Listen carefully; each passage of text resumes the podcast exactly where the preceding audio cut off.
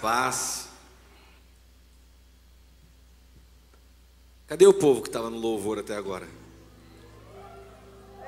Acabou, amém?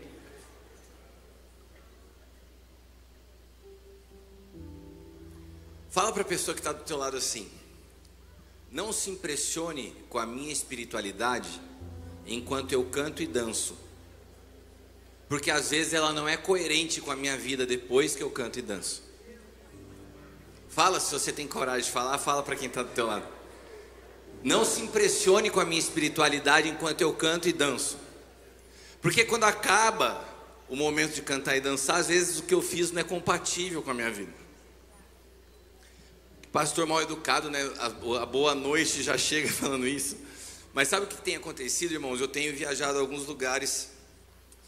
E a última conferência profética que eu tive no Brasil, num lugar aí, é, quando eu estava no louvor, meu, começou um fogo, nego rodando o chofar e, e outros tremendo, caía no chão, e eu vi que a igreja entrou numa euforia. E eu estava sentado no meu canto, e o Espírito Santo falando assim: Isso não sou eu. E eu fiquei quieto no meu canto. E as pessoas passavam, um irmão passou perto de mim, foi colocar a mão em mim. Eu falei: Não, não, não precisa orar por mim. Eu tomo muito cuidado com alguns protocolos proféticos. Eu não conheço. Como que eu vou deixar pôr na minha, na minha cabeça a mão de quem eu não conheço? E às vezes a gente é tomado por uma euforia que a gente perde completamente o discernimento. E daí naquele momento o Senhor me falava assim: existe um pecado de cima para baixo. E eu fiquei quieto com aquilo, subi, ministrei a palavra. Quando acabou a conferência, o pastor que tinha me enviado para lá me chamou e falou: Cris, como foi?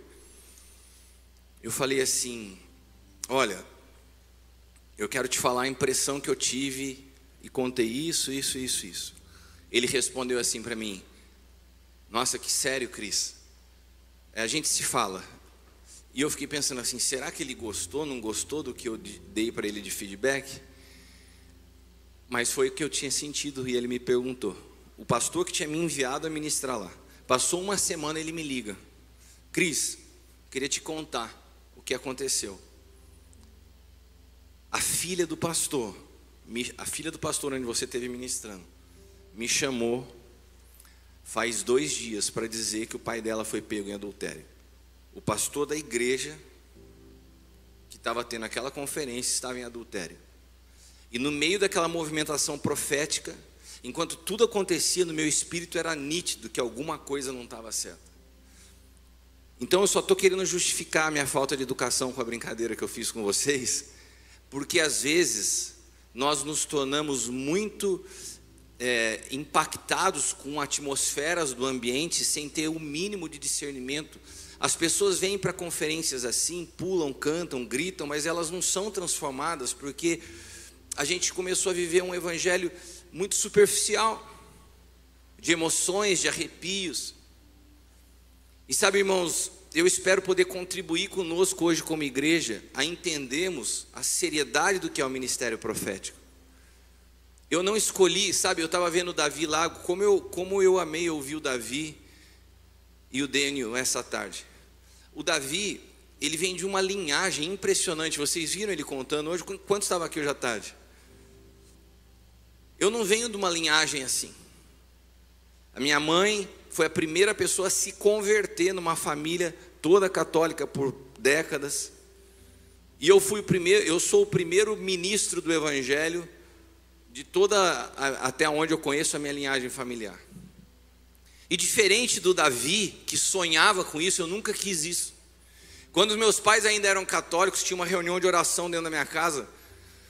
E eu sempre passava de fininho por aquela reunião de oração. Eu saía com meus amigos para jogar bola, tá tendo reunião de oração, passa longe. Eu tinha até vergonha de falar o que era aquilo.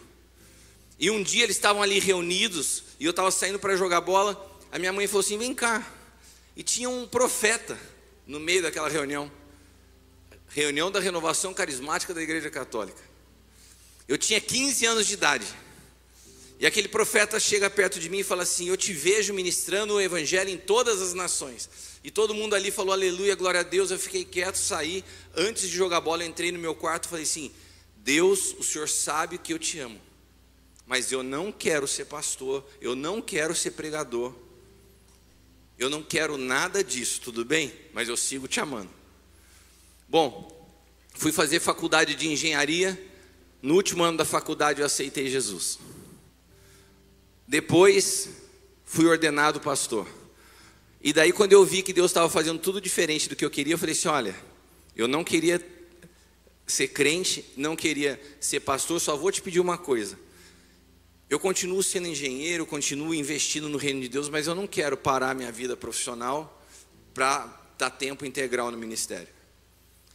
E há 10 anos atrás o Senhor praticamente me parou profissionalmente, e hoje eu tenho vivido há 10 anos servido ao Senhor no ministério. Ou seja, não dá muito certo você orar para Deus algo que não é o que Ele queira para você.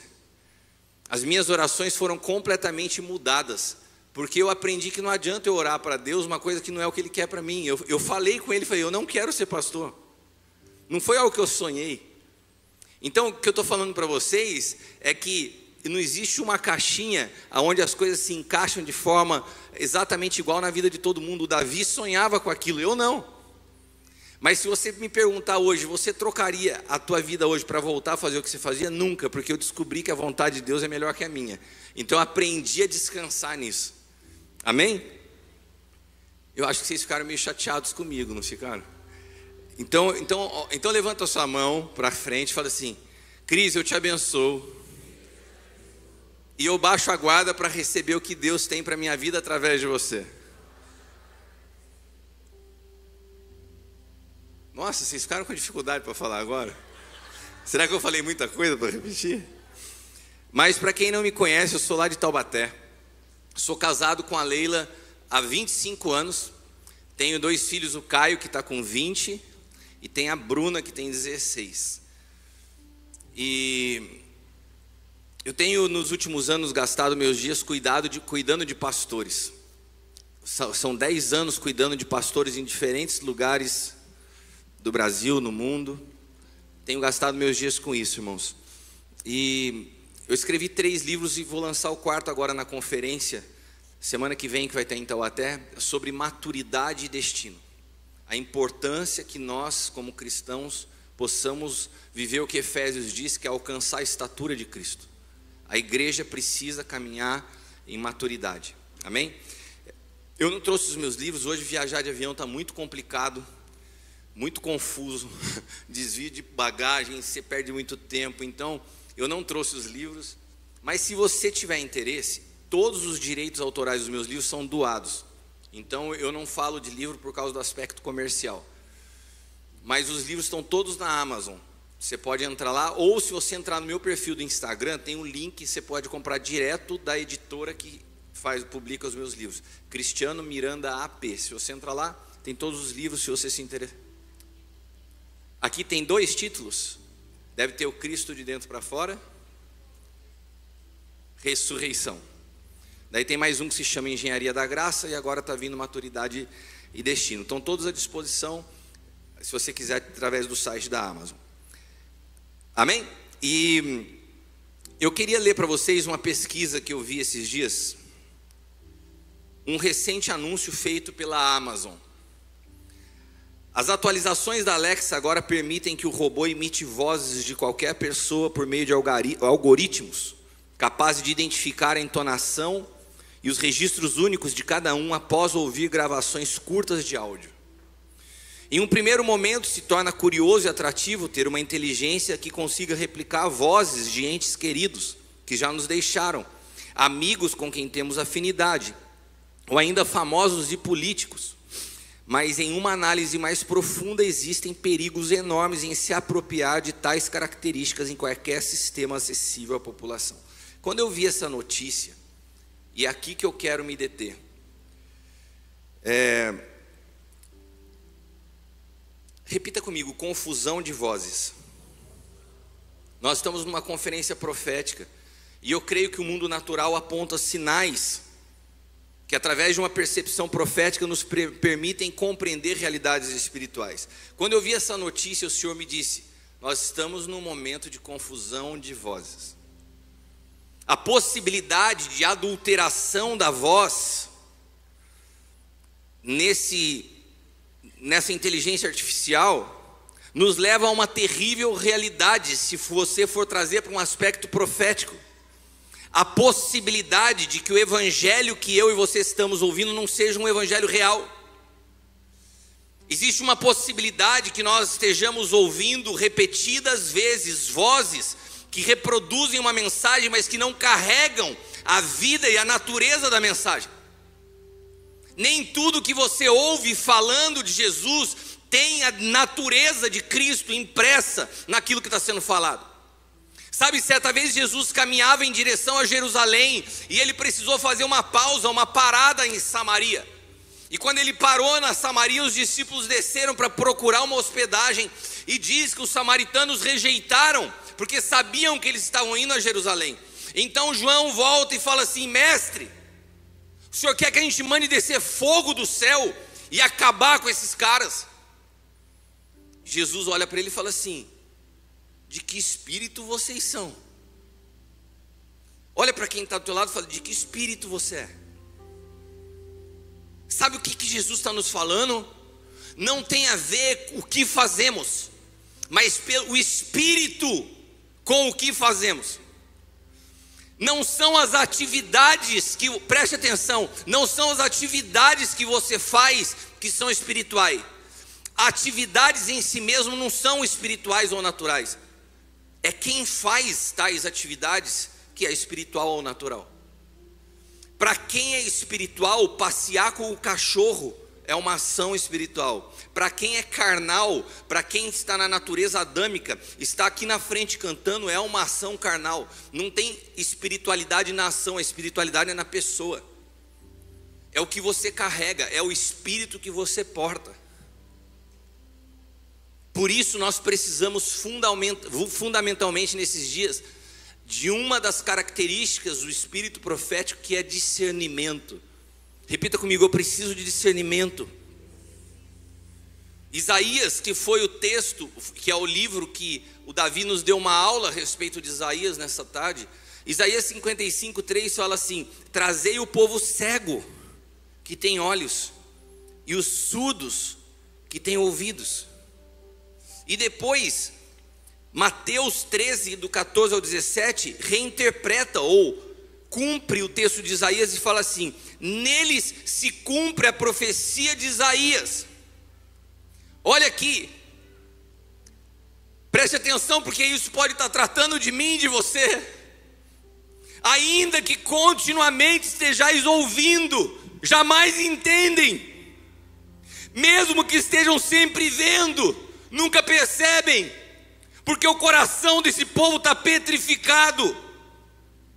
De má vontade escutam com seus ouvidos e fecharam seus olhos, para evitar que enxerguem com os olhos e ouçam com os ouvidos, que compreendam com o coração e convertam-se, e sejam por mim curados.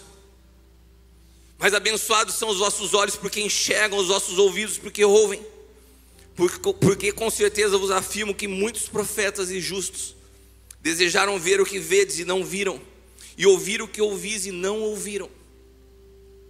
Quantos de nós sabemos discernir os dias que nós estamos vivendo? O espírito profético tem muito mais a ver com discernimento do hoje do que com predição do futuro. Se você não sabe discernir os dias que você vive, você pode condenar o que Deus está trazendo como libertação. A Bíblia fala que foi isso que fez com que os fariseus crucificassem Jesus. Eles liam o livro do profeta Isaías continuamente, mas não sabiam discernir que ele estava se cumprindo literalmente diante dos dias que eles viviam. Será que a gente sabe discernir os dias que nós estamos vivendo? O Davi falou um dado muito forte a respeito do que aconteceu pós-pandemia. Você sabe que nos últimos anos, nos últimos dez anos, nunca se produziu tanta canção na igreja evangélica falando a palavra maranata. Por quê? Porque todas as vezes que o mundo passa por um processo de crise, por todas as vezes que o mundo passa por uma por um iminente apocalipse, A igreja, por falta de discernir seus dias, tem desejo de fugir. Um pensamento escapista tomou a igreja. Sabe, a escatologia que tem apenas 200 anos, falando de um rapto iminente, tem 200 anos. E parece que a gente se tornou um povo tão egoísta que a gente fala assim: Senhor, nos leva daqui, vai ficar tudo para o anticristo. E hoje o Davi estava falando, eu estava prestando atenção quando ele fala que o primeiro hospital foi criado por um cristão, a Cruz Vermelha foi criada por um cristão, a faculdade de Harvard foi fundada por cristãos. O que, que aconteceu com o nosso cristianismo? Que nós deixamos de construir faculdades, que nós deixamos de influenciar na política, que nós deixamos de cuidar da saúde, porque esse pensamento escapista começa a criar uma cultura que nós não somos daqui, tudo vai ficar para o anticristo, e que a nossa única responsabilidade é nos isolar numa bolha evangélica e fazer cultos para nós e ganhar a hostilidade do mundo. Sabe, depois dessas últimas eleições, quase 50% da população brasileira passou a odiar os crentes. Porque a gente entra num lugar de orgulho. A gente acha que sabe mais que os outros, a gente acha que está vendo o que os outros não estão vendo. Perdemos a compaixão e a misericórdia.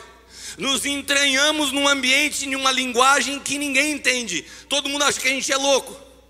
Porque a gente não sabe mais comunicar o amor de Deus a gente não sabe mais expressar Cristo. E a gente perdeu a capacidade de discernir as vozes. Não, não são todos que falam de Deus, que falam por Deus. De quem você, de, do que você tem se alimentado? Quem você ouve? As mensagens que fazem sentido à sua mente? As mensagens que te deixam arrepiado? Ou você consegue ter discernimento pelo Espírito daquilo que de fato vem de Deus? Sabe, o ano passado eu tive aqui nessa mesma época. Eu, eu, eu vim para cá, uma semana antes eu tinha recebido uma das notícias mais duras da minha vida. Eu tinha recebido uma notícia que a minha mãe foi diagnosticada com um câncer. E foi nesse contexto que Deus me deu um, grande amigo que foi o Jason. Eu não conheci o Jason no púlpito, eu não conheci o Jason ministrando. Eu conheci ele na mesa do restaurante falando a respeito de morte. Eu contei para ele o processo que eu estava vivendo com a notícia que eu tinha recebido. E ele me contou a história que ele passou a vida inteira cuidando da mãe dele. Quando eu vi esse homem, a humildade, a simplicidade e a experiência com a cruz, a experiência de homens marcados com a cruz é o que me impressiona. Não é o desempenho dele, ainda que quando eu entre nesse lugar, todas as vezes que ele ministra, é, é impossível não perceber a glória de Deus. Mas o que me impacta é a experiência profunda desse homem com a cruz. Um dia tava, a gente estava conversando, falou assim: pô, você está forte, você está treinando. Ele falou assim: Sabe por que minhas costas são fortes? Porque eu carreguei minha mãe nas costas a vida inteira, porque ela era, ela não tinha condições de me, se mexer. Sabe por que, que eu fiquei mais forte? Porque há 10 anos atrás Deus falou assim: Eu vou te conduzir por um processo de morte, prepara a tua saúde, senão você não vai suportar. Eu não treinei por causa de vaidade. Eu não treinei porque eu queria ficar tirando foto e postagem na internet. Eu comecei a treinar porque senão não ia suportar os processos pelos quais eu passei nos últimos dez anos. Existem coisas que são responsabilidades nossas, entre elas o cuidado da saúde. Eu não vou entrar aqui no contexto de tudo que eu passei nos últimos dez anos. Eu quero me deter à ideia da compreensão dos dias que nós estamos vivendo.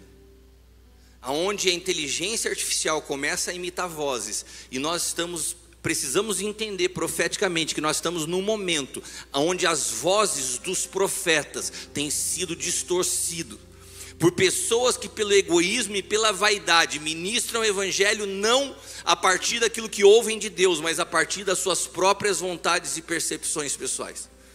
Só tem um jeito de você ser livre de uma percepção pessoal e da sua visão pessoal da vida quando você passa pela cruz.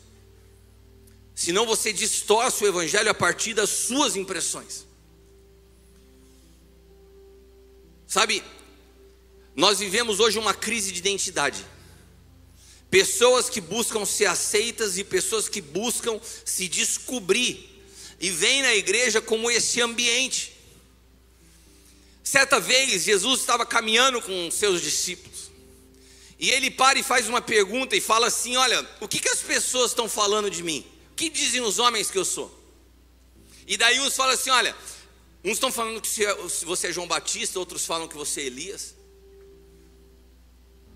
Tem uns até que falam que você é filho de Beuzebu. Daí Jesus fala assim: E vocês que caminham do meu lado, o que, que vocês dizem que eu sou?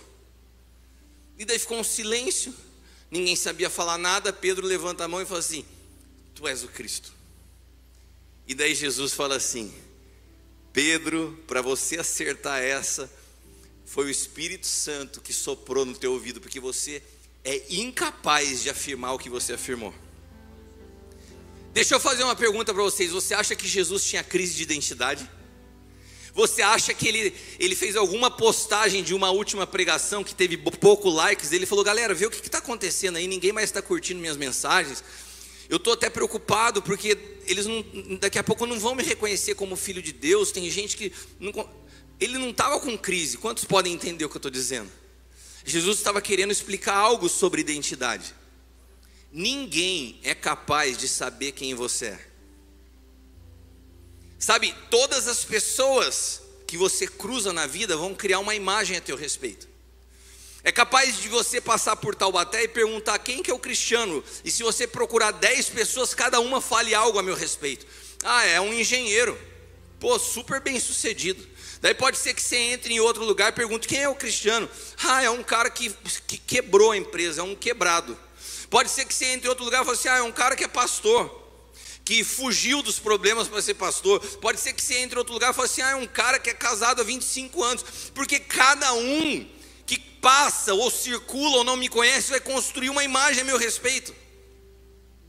Agora, se você pegar quem está perto de mim e perguntar para quem está do meu lado, cada um vai ter uma percepção. Pode ser que o meu filho tenha uma percepção diferente da minha filha. E daí o que, que Jesus está querendo dizer? Cuidado, porque se você tentar afirmar sua identidade no que os outros dizem, você fica louco. Você não é o que as pessoas falam de você. Você não é as experiências que você teve. A única pessoa capaz de revelar sua identidade é o Espírito Santo. A Bíblia fala, é o Espírito que testifica ao nosso Espírito que nós somos filhos de Deus. A obra do Espírito Santo é testificar, é revelar a mim e a você quem nós somos. Olha para quem está do teu lado e fala: quem é você? Você saberia me responder quem é você? Olha só, se eu perguntasse para qualquer um de vocês agora, quem é você, o que você me responderia? Quantos responderiam assim? Ah, eu sou um técnico em informática. Eu sou um pintor. Eu sou um pastor. Quantos responderiam algo desse sentido? Assim, a primeira coisa que te vem à cabeça é a tua profissão, o que você faz. Alguém aqui? Ninguém. Vocês não estão afim de falar comigo mesmo. Quantos responderiam assim? Sou filho de fulano de tal. Sou marido da fulano de tal. Ninguém também. Quantos falariam assim? Ah, eu sou o proprietário da empresa tal. Eu sou o dono da área tal. Aqui não tem isso. Mas normalmente se acha. Sabe? Esses dias eu fui atender um pastor. O pastor chegou, ele foi numa reunião que eu faço com os pastores mensal do Aljava, e daí depois ele pediu para conversar comigo e eu o recebi na segunda-feira lá na igreja. Eu falei, aí pastor, me fala um pouco a teu respeito. Quem é o senhor? E ele pegou e falou assim para mim: Eu sou pastor de seis igrejas na região de Santa Branca. Fundei seis igrejas. Eu falei, não, eu não estou perguntando o que o senhor fez, eu estou perguntando quem é você. Ele falou assim: Eu, eu sou pastor. Eu falei: Não estou perguntando a sua atividade, estou perguntando quem é você. Cara, se eu falasse mais uma vez, ele ia entrar em tilt. Daí ele olhou para mim e falou assim: Eu não sei te dizer quem eu sou. Eu falei: Fica tranquilo, isso não é um problema só do Senhor, não. Nós vivemos uma temporada onde o púlpito está lotado de pessoas que não sabem sua identidade. E essas pessoas que não sabem a sua identidade estão tentando falar a respeito de um Jesus. Porque é fácil você contar sobre a vida de alguém. Agora, se você não sabe nem quem você é, como que você vai descrever alguém que você não conhece? Certa vez Jesus, ainda com, com os discípulos, mas daí tinha uma multidão aonde estavam também escribas e fariseus, ele falou assim: Eu sou a luz do mundo. Quando ele fala eu sou a luz do mundo, ele não está falando da iluminação, ele está falando assim: eu vim trazer clareza, clareza, a palavra que estava sobre você. Eu vim trazer clareza a um lugar onde há trevas de ignorância. Eu sou a luz do mundo. E daí, os fariseus incomodados com o discurso daquele homem que parecia muito arrogante, Jesus não falava assim, eu acho, ele falava assim, eu sou a luz do mundo. Daí os fariseus falavam assim: como que você pode afirmar o que você diz? Como que você pode afirmar quem você é? E Jesus fala assim: o meu discurso é verdadeiro, porque eu sei de onde eu vim e eu sei para onde eu vou. O que, que Jesus está querendo afirmar? Que só sabe sua identidade quem conhece origem e destino. Jesus estava falando assim: eu afirmo que o que eu falo é verdadeiro porque eu sei de onde eu vim e eu sei para onde eu vou. Pergunta para quem está do teu lado: você sabe de onde você veio e você sabe para onde você vai?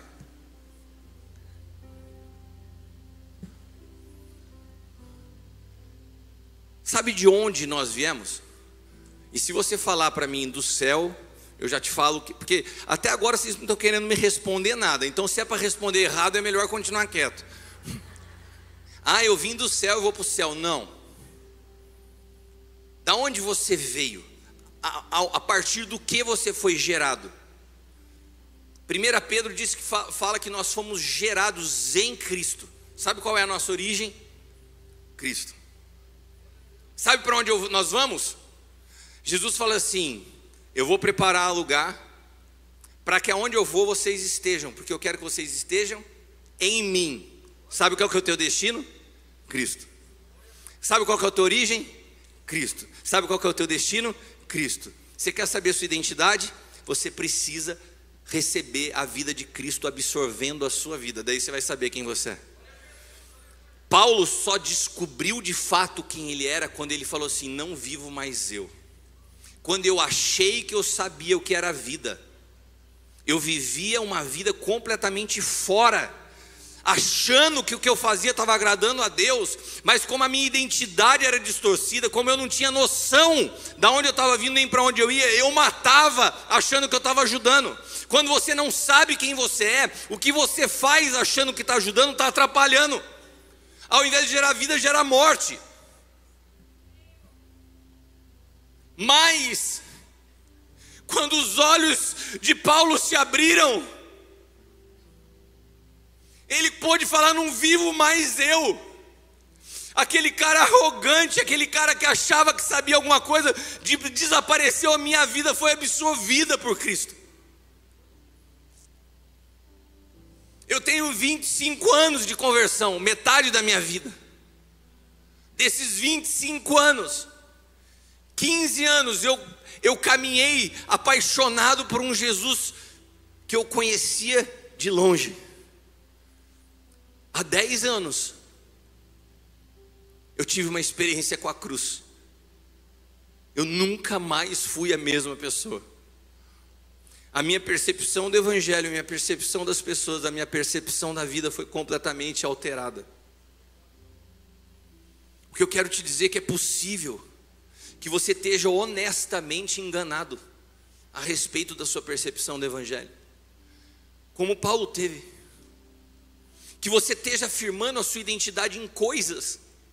Que você esteja afirmando a sua identidade. Quantos pastores, nós temos outros pastores aqui, levante sua mão se você é pastor, ministro do Evangelho. Sabe quando um pastor chega para mim e eu pergunto como quem é você e o cara fala assim: "Ah, eu tenho seis igrejas". Certa vez, acho que foi o Davi que contou essa tarde também quando Jesus estava querendo tirar aquelas férias e que daí ele vai cruzar o lago, chega do outro lado, tem um endemoniado. Vocês lembram dessa história? Daí Jesus fala para o endemoniado: "Quem é você?" As perguntas de Jesus são sempre ligadas à identidade. Eu vou fazer mais uma vez, porque eu estou vendo que vocês estão tão felizes olhando para mim, com uma cara que eu estou sendo fulminado ao vivo. Pergunta para quem está ao lado: quem é você? O que, que a pessoa te respondeu? Ó, faz de novo essa pergunta e vê se alguém responde assim: Eu sou legião. Fala, quem é você?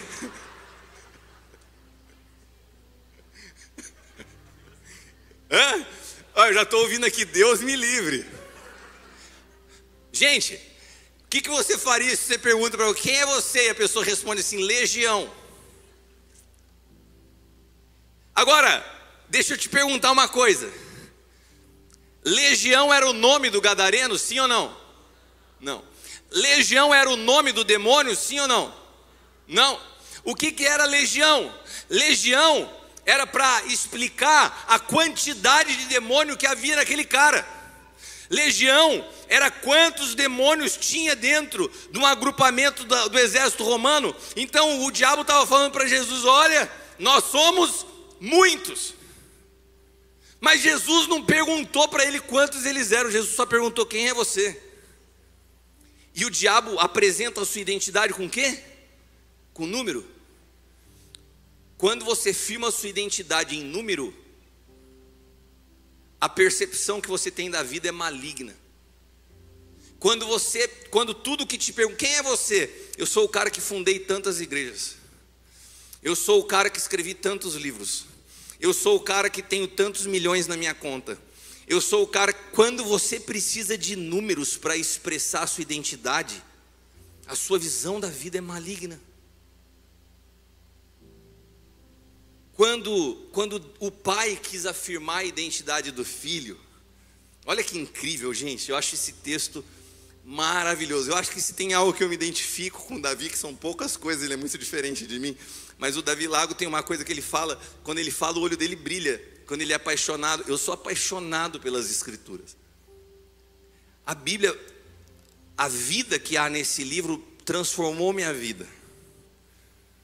E daí o pai chega para o filho no momento que ele vai começar o ministério, tipo assim, a formatura, a graduação, agora você vai começar a trabalhar, e ouve-se uma voz: Esse é o meu filho, em quem eu tenho prazer. Deixa eu te perguntar uma coisa: quantos endemoniados Jesus já tinha expulsado o demônio? Quantas pessoas já haviam sido curadas? Quantas igrejas fundadas? O que, que Jesus já tinha feito? O que, que Jesus falou? eu tenho prazer em você. Pelas coisas que você faz, pelo sucesso do seu ministério, não simplesmente porque você é meu filho, eu tenho prazer em você. Daí Jesus sai dali, daí ele começa a sua jornada no deserto. Daí o diabo fala assim para ele: se você é filho, então faz isso. Cara, Deus tinha acabado de afirmar a identidade do filho simplesmente no filho. O diabo vem e fala assim: não, mas se você é filho, faz. O que, que ele tenta trazer? A aceitação pelo que você faz, não pelo que você é. E hoje há uma crise de identidade. A gente tenta viver uma vida a partir do que a gente faz, e não de quem nós somos, porque nós não sabemos quem somos. Olha, olha só o que aconteceu, que interessante. A minha esposa me contou uma história de uma mulher que foi até ela, e essa mulher tem uma filha de 12 anos. E essa criança começou, depois de 12 anos, a manifestar hábitos de que ela não queria tomar mais banho. Um monte de problema com higiene pessoal com 12 anos de idade. E outra coisa também, Depois que ela almoçava, ela começou a esconder comida embaixo da cama. E daí a Leila perguntou para ela, mas da onde veio isso? Ela falou assim: Leila, você não vai acreditar. Essa minha filha, eu adotei ela recém-nascida. Ela não foi gerada por mim. E ela nunca viveu nenhuma necessidade dentro de casa. Nós nunca passamos por dificuldade para ela faltar alimento, para ela esconder comida embaixo da cama. Ela começou a ter esses hábitos com 12 anos. Mas ela foi gerada por uma mulher que era usuária de crack. E durante a gestação, essa mulher escondia comida, porque ela vivia numa casa com outros usuários. E essa mulher também não tomava banho. Como que pode uma criança que nem conheceu a mãe, que vivenciou essas experiências no ventre, com 12 anos começa a repetir hábitos que ela nunca teve, nunca foram ensinados. A vida não começa quando você vem à luz. A vida começa quando você é gerado. E desde o momento que você é gerado, há uma luta das trevas. Sabe qual? Distorcer a sua identidade. Que você nunca descubra quem você é. Que você nunca saiba de fato quem é você. O diabo tenta marcar as nossas histórias para que você seja chamado não pelo teu nome, mas que você seja chamado pela marca que você tem. Ah lá, aquele cara lá não é o falido? Ah, aquela menina, filha daquela mãe divorciada? Ah, aquele menino, aquele menino não é aquele que foi abusado na infância? Ah, fulano de tal não é aquele pastor que se separou, um adúltero? E sabe, as pessoas, o, o diabo vai tentando estigmatizar, marcar pessoas para que você não seja mais reconhecido a partir da sua identidade em Deus, mas a partir dos problemas que você vivenciou. Quando Deus chama Jeremias, a palavra de Deus diz assim: Fui eu que te chamei, te designei como profeta às nações antes de você ter sido formado no ventre da sua mãe.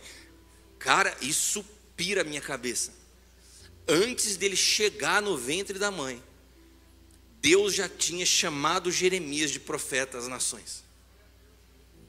Já havia um destino, já havia uma identidade eterna. Repita comigo, eu tenho uma identidade eterna. Antes de todas as marcas, antes de todas as histórias, antes de todas as experiências, eu tenho uma identidade eterna. Agora, qual que é o nosso desafio? Descobrir quem nós somos. Você não é o abuso que você sofreu, você não é a, a, o fracasso que você vivenciou, você não é os problemas pelo que você passou. Isso pode ter passado pela tua história, mas não determina quem você é. Deus não te olha a partir do que você vivenciou de experiência. Deus conhece a tua identidade e Ele te chama pelo nome. Só que se eu te chamo por um nome, que você não sabe que é seu, você não consegue reconhecer e atender a esse chamado. Nós precisamos urgentemente restaurar a compreensão de quem nós somos, acessar a nossa identidade eterna. E é para isso que o Senhor nos enviou o Consolador, o Espírito da Verdade. Foi Ele que disse a Pedro quem era Jesus. E é só Ele que pode dizer a você quem você é. Não são seus vizinhos, não são seus amigos, não são seus pais. É o Espírito Santo que pode revelar quem você é. O Espírito Santo tem duas obras distintas nas Escrituras. Antes de você conhecer a cruz, ele tem um papel muito claro. A Bíblia fala que ele nos convence do pecado, da justiça e do juízo. Quando eu estava na faculdade de engenharia em Campinas, eu ainda não era convertido. E às vezes eu saía, ia para uma balada e de repente eu começava a chorar dentro daquele ambiente. Sabe, tinha alguma coisa que me incomodava e falava assim: cara, você não foi criado para estar nesse lugar. Isso aqui não é o teu lugar, esse aqui não é o teu ambiente, essas pessoas não são lugar, eu não, não foi isso que eu te projetei para você. Mas eu não conhecia Jesus, mas eu não me sentia bem naquele lugar. Quantas vezes No meio de uma balada com uma menina bebendo, eu saía, ficava lá fora chorando, esperando a noite acabar e os meus amigos saindo. E chorando, eu falava assim: cara, o que está acontecendo comigo? Eu não me sinto bem nesse lugar. Um dia, meu amigo, que morava comigo numa república em Campinas, começou a namorar uma menina que era crente. E daí ele falou assim: Cara, vai ter uma reunião de oração na casa da minha namorada, eu não estou afim desse negócio, você não vai comigo.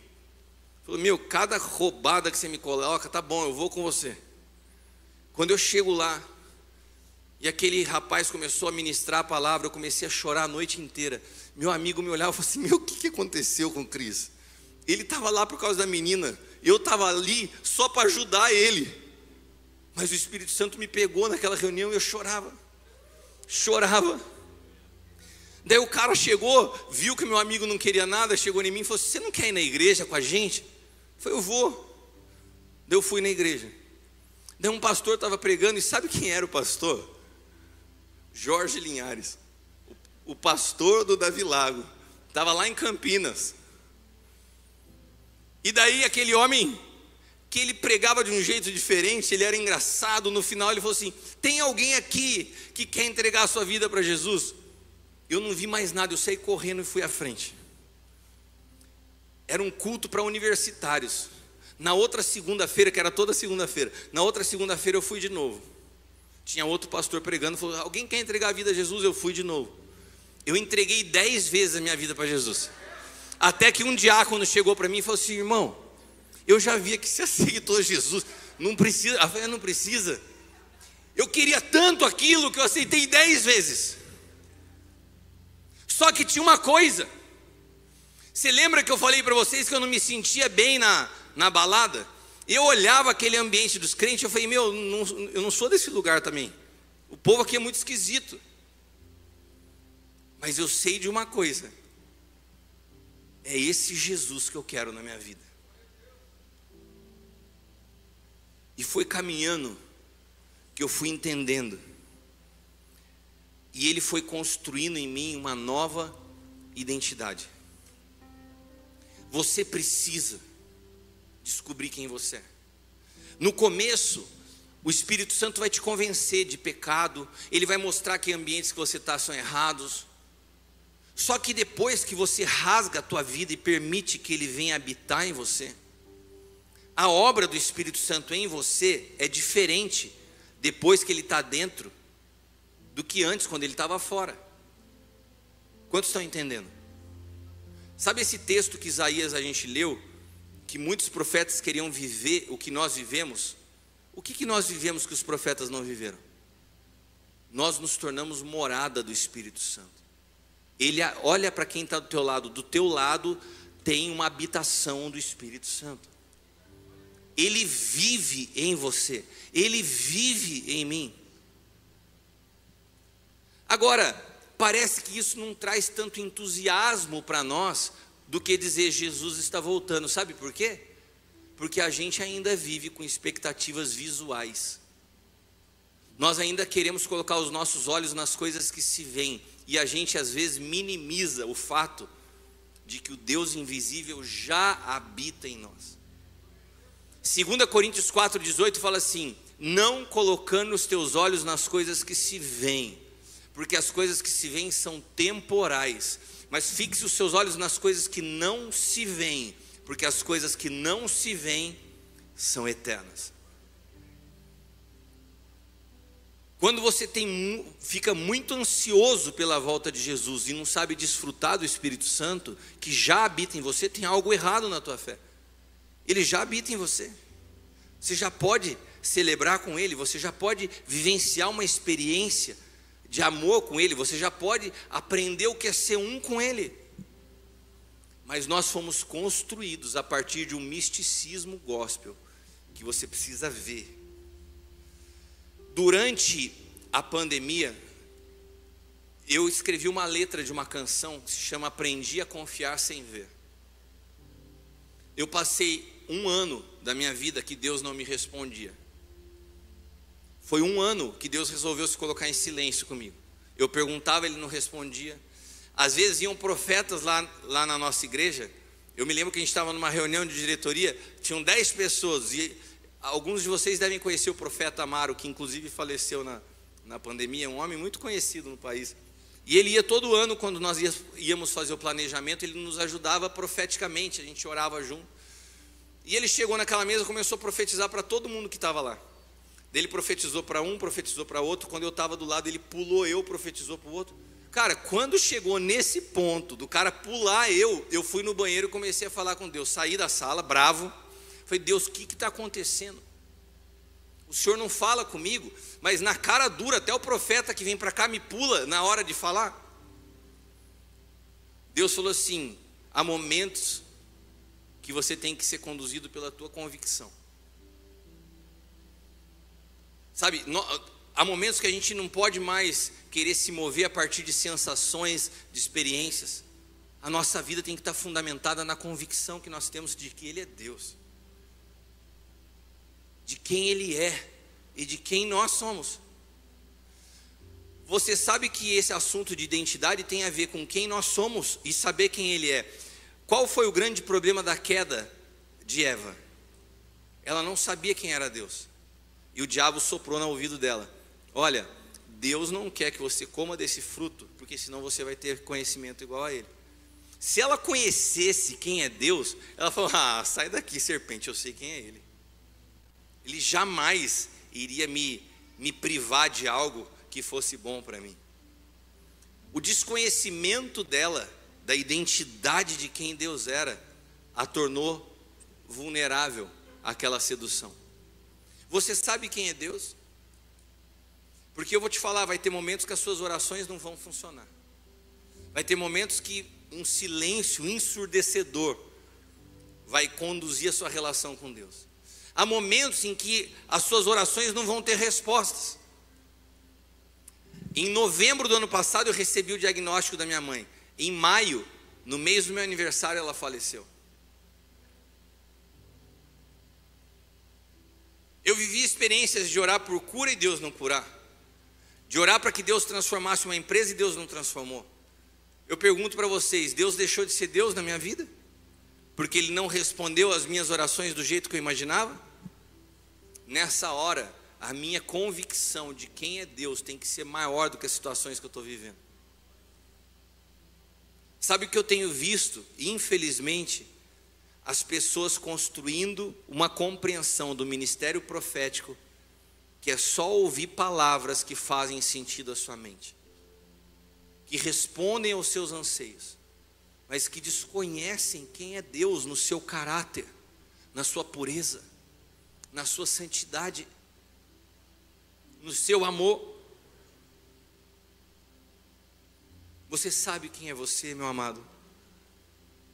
Porque quando você descobre que a obra do Espírito Santo muda, um momento ele está convencendo do pecado, da justiça e do juízo, mas quando ele passa a habitar em você, olha o que a Bíblia diz nesse texto. Ele enviou o seu filho debaixo da lei para nos resgatar da lei. E ele nos deu o espírito de adoção que clama: Abba, Pai. E esse Espírito testifica ao nosso espírito que nós somos filhos de Deus. O que, que o Espírito faz? O Espírito testifica ao nosso espírito que nós somos filhos de Deus. Sabe qual é a obra do Espírito Santo quando ele passa a habitar em você? Revelar a sua identidade eterna. Revelar qual foi o sonho de Deus quando te concebeu quando você sabe o sonho de Deus sobre a sua vida, você pode passar por tudo que você passar, mas você tem um alvo. Claro.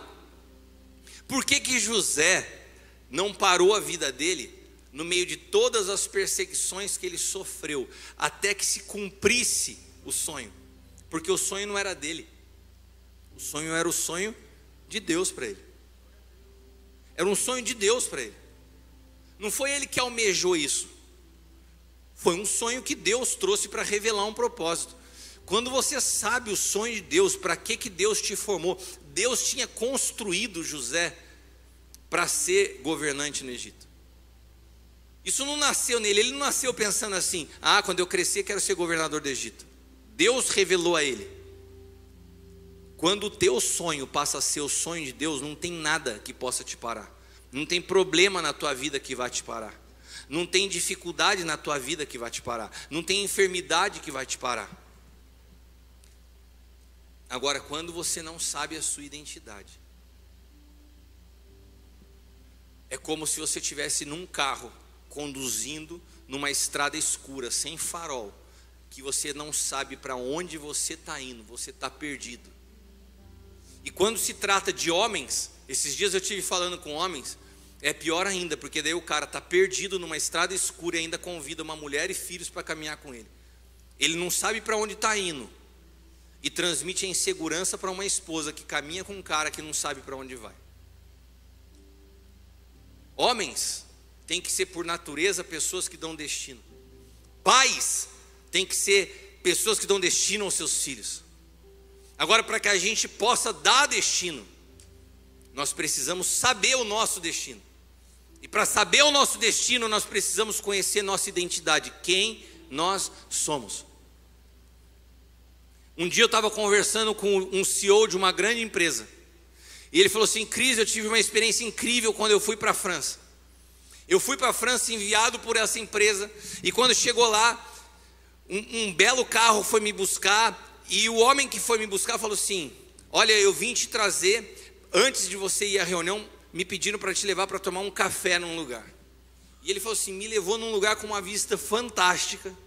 Eu cheguei, entrei naquele café com muitas pessoas, mas por uma área privada, num espaço, numa vista lindíssima. Me serviram uma xícara de porcelana que eu nunca vi na minha vida. Sentei naquela vista e tomei o melhor café que eu já provei na vida. Passaram-se anos, ele já não estava mais na companhia. E um dia ele fala para a esposa dele assim: Amor, eu gostaria muito de tomar de novo aquele café que eu tomei um dia na França. E queria que você fosse comigo para poder provar. E eles foram e pegaram um voo para Paris. Chegou lá, não tinha mais carro esperando. Ele pegou um Uber. E com o Uber ele chegou lá no, na, na cafeteria. Pinhocada de gente. Daí ele perguntou assim: não tem uma área restrita que a gente. Não, não tem área restrita. Ele teve que entrar na fila como todo mundo. Ele falou assim: olha, eu queria o café tal. Da mulher, pois não. E o café veio servido num copinho de isopor. Daí ele olhou para a esposa dele e falou assim: Amor, está bem diferente de quando eu vim. Daí ela falou assim: Mas prova o café. Ele falou assim: Nossa, é o mesmo café. Daí ele falou assim: Sabe o que eu percebi? Que na verdade tudo aquilo que eu vivi não tinha a ver comigo, tinha a ver com a posição que eu ocupava. Aquele café não era para mim, aquele café era para o CEO da empresa. Quando eu deixei de ser CEO da empresa, já não tinha mais aquele tratamento. Só que tinha uma coisa: o sabor do café era o mesmo. Sabe, pode ser que as pessoas se relacionem com a embalagem que você é. Pode ser que você tenha se tornado uma imagem que você construiu. Você se tornou o pastor da igreja tal. Você se tornou o proprietário da empresa tal. Você se tornou um cargo, você se tornou uma função, você se define por algo que você faz ou que você tem. Mas quando isso vai embora, qual é o sabor que fica? Quando a embalagem da vida vai embora, o que que fica? Por muito tempo eu fui conhecido como um diretor de uma maior empresa da cidade. E quando a empresa foi embora? Se eu tivesse firmado a minha identidade na empresa, eu não estaria de pé. Quando eu entendi quem eu era em Cristo, só a minha identidade em Cristo foi capaz de me fazer ficar de pé diante dos dias difíceis que eu vivenciei na minha vida. E sabe, quando eu falo a minha identidade em Cristo, eu não estou falando de apóstolo, não estou falando de ministro, simplesmente ser filho e saber que eu tenho um pai que me ama, não pelos meus resultados, não pelos meus números, simplesmente por quem eu sou. Você tem vivido atrás de um rótulo? Você tem construído uma imagem? Qual é o sabor da sua vida quando os rótulos vão embora? O que, que sobra de você o que, que sobra de você quando as coisas que você faz deixam de acontecer? Se você deixar de fazer o que você faz, quem é você?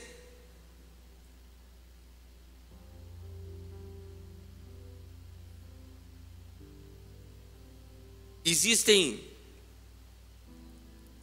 três coisas importantes num cenário aonde num cenário profético dos dias que nós estamos vivendo, aonde há muita confusão de vozes. Preste atenção, eu vou te dar falar isso e eu prometo que eu termino, porque vocês estão muito empolgados. Primeira coisa, nenhuma voz é sem significado. Toda voz, cada palavra que você ouve tem uma origem e um objetivo. Ou ela vai nutrir algo em você, ou ela vai produzir algo desastroso em você. Jesus teve a percepção quando Pedro falou pelo Espírito e quando Pedro falou por, através de uma voz do inferno. Toda voz tem uma origem. Repita comigo: toda voz tem uma origem. Você sabe discernir quando essa voz vem de Deus para a tua vida? Jesus caminhava com Pedro e ele não baixou a guarda. Ele conseguiu entender que uma hora era o Espírito Santo na boca de Pedro, e o mesmo Pedro, num outro momento, permitiu que a sua boca fosse usada pelo diabo. Toda voz tem origem, toda voz tem destino.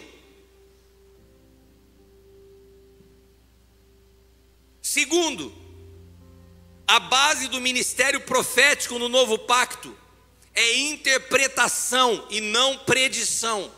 Em dias de confusão de vozes, nós precisamos interpretar os dias que nós estamos vivendo. Isso é mais importante do que querer predizer o futuro. Não adianta você querer saber seu futuro se você não sabe o porquê você está vivo hoje.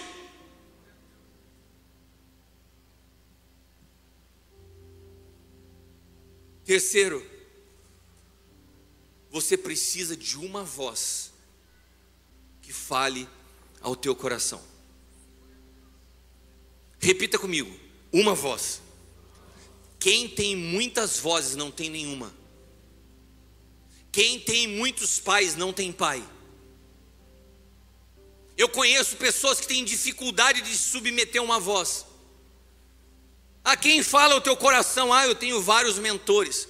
Isso tem uma mistura de orgulho, uma mistura de orgulho com vaidade e também com, com uma autodefesa. Porque se você tem muitas vozes, você escolhe quem você quer ouvir quando te é conveniente. 1 Coríntios 4, do 14 ao 16, diz assim: Não escreva essas coisas para que vocês fiquem envergonhados pelo contrário, para admoestá-los como meus filhos amados. Quem está falando isso aqui é Paulo. Porque ainda que vocês tivessem milhares de instrutores, não teriam muitos pais. Paulo está reivindicando a paternidade dele sobre as pessoas que ele cuidava. Olha só, vocês podem ouvir um monte de gente no YouTube. Vocês podem admirar milhares de de ministros, quem é o teu pastor? Quem fala com você é o teu coração? Quem te conhece para te corrigir? Porque se você tem muitas vozes, mas não tem um pai, você está lascado, você está perdido. O Evangelho tem um protocolo. O Evangelho é Deus se revelando como Pai através do Filho. E quando Deus se revela como pai, através de um filho, ele deixa um princípio: que todo homem de Deus precisa ter coração de pai para cuidar de outra pessoa. E que todos nós precisamos de uma voz paterna, para que nós não caiamos em algo que se chama autossabotagem. A gente mesmo se autossabota. No meio das lutas que eu passei, olha que eu tenho alianças incríveis com homens incríveis. Durante conheci o Medina no presbitério do Mevan. Somos, temos uma aliança com o Luiz Hermínio há muito tempo. O Gustavo Lara se transformou num homem que frequenta a minha casa. O Djalma Toledo, eu tenho uns três, quatro, o apóstolo Lucas Marcos do Chile, que são, são pessoas incríveis. Mas se você perguntar quem é teu pai, é o apóstolo L, meu pastor há 25 anos. Todos esses homens têm um lugar especial no meu coração, mas nenhum deles substitui a voz do meu pastor, do meu pai. E quando eu enfrentei os dias mais difíceis da minha vida, eu chegava para ele e falava assim: Apóstolo, eu não me sinto apto para estar ministrando. Ele falou assim: Não tem nada que te desabone, você vai continuar ministrando. Sabe, se, se eu tivesse ouvido a voz da minha alma, eu tinha parado. E se eu tivesse parado, eu tinha morrido. O meu pastor, eu acho que ele, conhece, ele me conhece mais do que eu mesmo. Porque quando você sujeita o seu coração a alguém, Deus, de uma forma incrível, vai saber como cuidar de você através desse alguém. Deus, ele, Deus, ele mandou o seu filho, e sendo filho, mas sendo Deus, ele podia se autossustentar. Ele era Deus, era Jesus. Mas Deus deu a Jesus a responsabilidade de se sujeitar a uma única pessoa, José. Jesus, sendo Deus, tinha um pai. Esse pai não era intelectualmente superior a Jesus. Esse pai não era teologicamente mais conhecedor que Jesus. Esse pai só tinha uma coisa: era pai. E Jesus se sujeitava em tudo a ele. A Bíblia fala que em tudo lhes era sujeito. A quem você sujeita o seu coração? Irmãos, sabe o que eu tenho visto nesses dias? Conferência de jovens, onde os jovens vão e vão e falam assim: Uau, o avivamento está acontecendo. E quando eles voltam para suas igrejas, a primeira pessoa com quem eles se rebelam é com seus pastores. Está tudo errado aqui na igreja. Ah, eu vou é ser missionário. Deixa eu te falar uma coisa. A primeira característica de um avivamento é a reconciliação do coração dos pais aos filhos e dos filhos aos pais. Se você vai a um ambiente que quando você volta te coloca contra o seu pai, o espírito que está te movendo não é o de Deus, porque Deus reconcilia filhos aos pais e pais a filhos. E uma das características do Espírito de Deus se movendo em nós é a humildade e sujeição. Se nós queremos avivamento nessa geração, o avivamento nasce de corações sujeitos ao desenho divino, não das nossas maneiras. Um povo profético é um povo que sabe primeiro ouvir, porque só quem sabe ouvir tem alguma coisa a falar.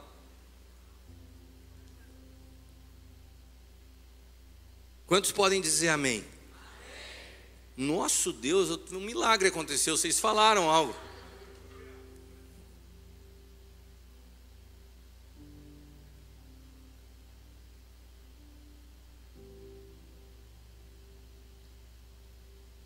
Eu quero orar com vocês.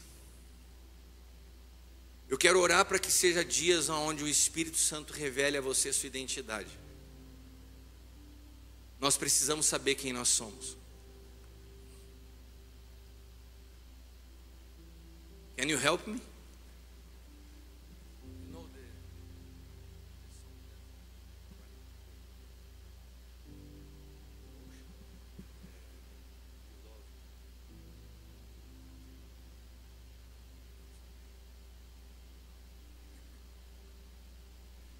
É, quando eu cheguei, ele estava dedilhando aquela música, Ele Me Ama.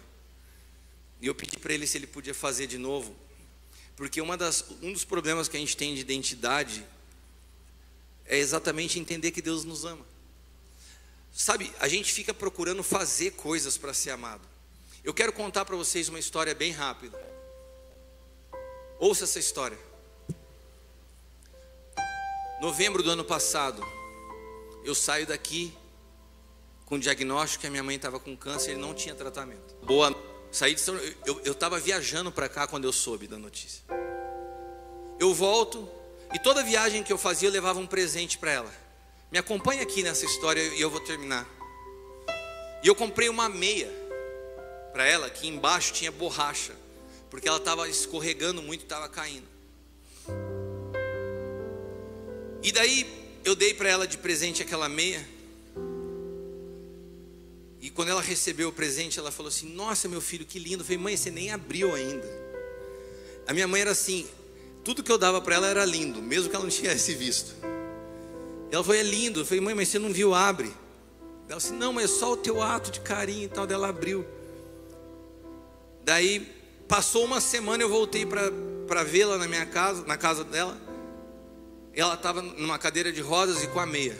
Olha o que eu estou usando. E levantou o pé assim. Eu olhei a borracha virada para cima. Eu falei, mãe, a borracha é para baixo.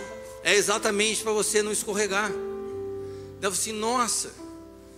E dela tentou abaixar para trocar a meia e não conseguiu. E daí eu resolvi abaixar para trocar a meia dela.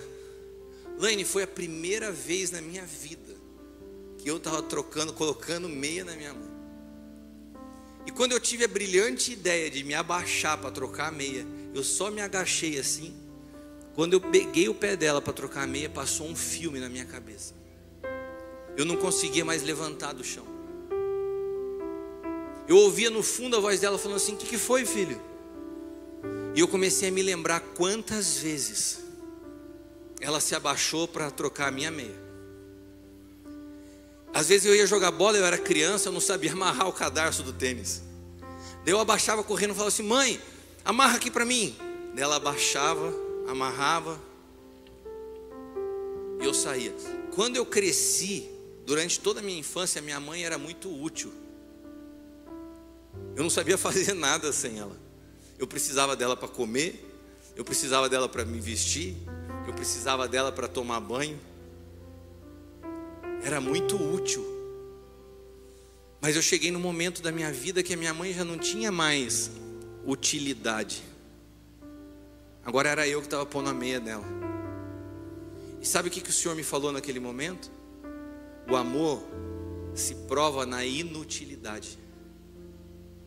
O amor se conhece na inutilidade.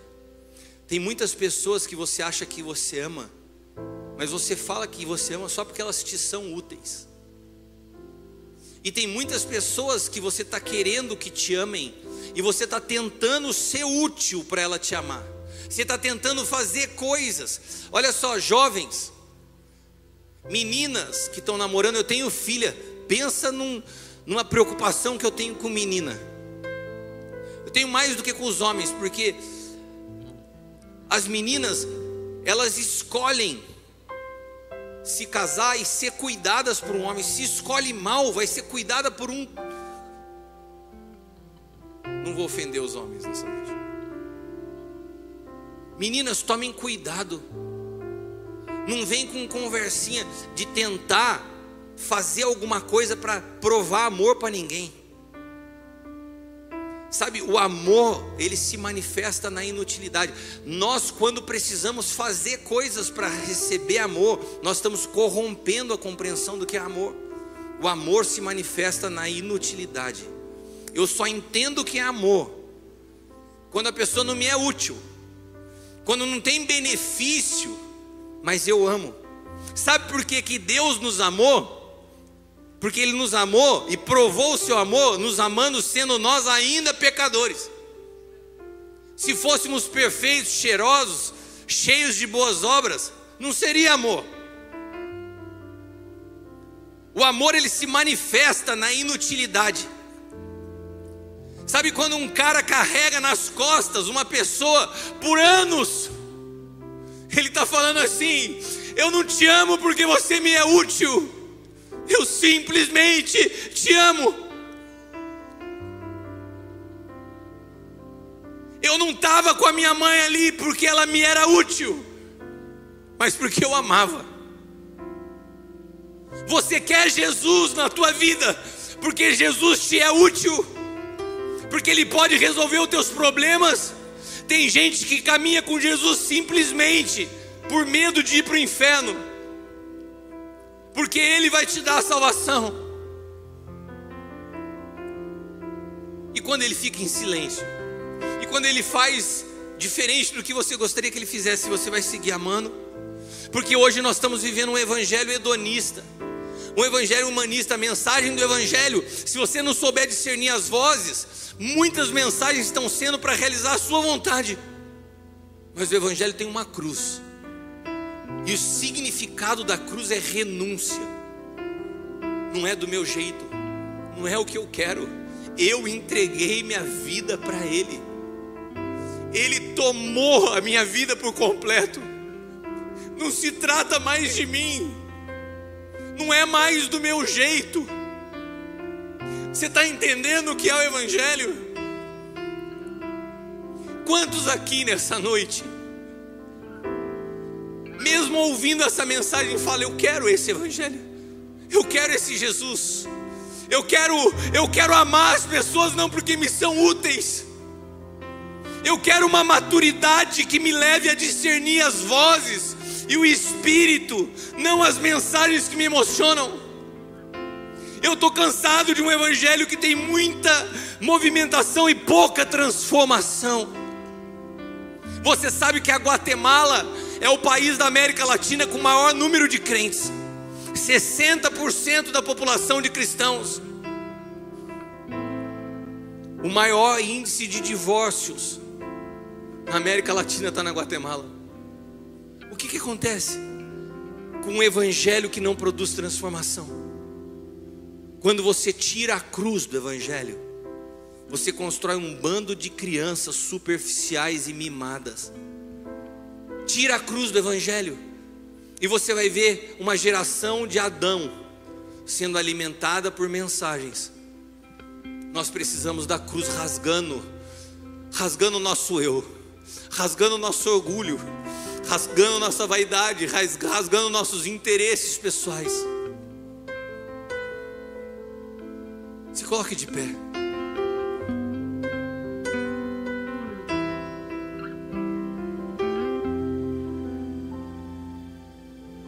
Que dizem os homens que eu sou?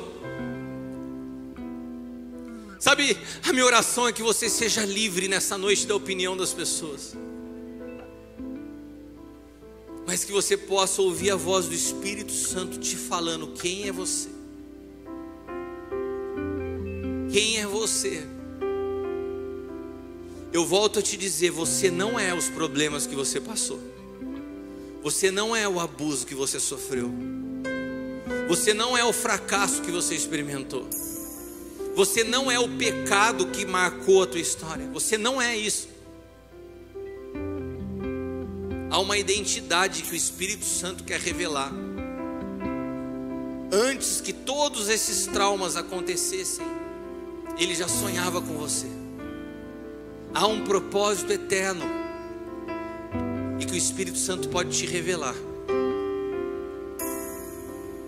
Se você deseja essa vida, não para viver do teu jeito, mas do jeito dele, provar desse amor, entender que ele te ama não pelos resultados, não quando você acerta, e não menos quando você erra. Ele te ama. É um amor mais profundo do que a gente pode entender, porque o amor se prova na inutilidade. Você não precisa ser útil para Deus te amar, Ele te ama.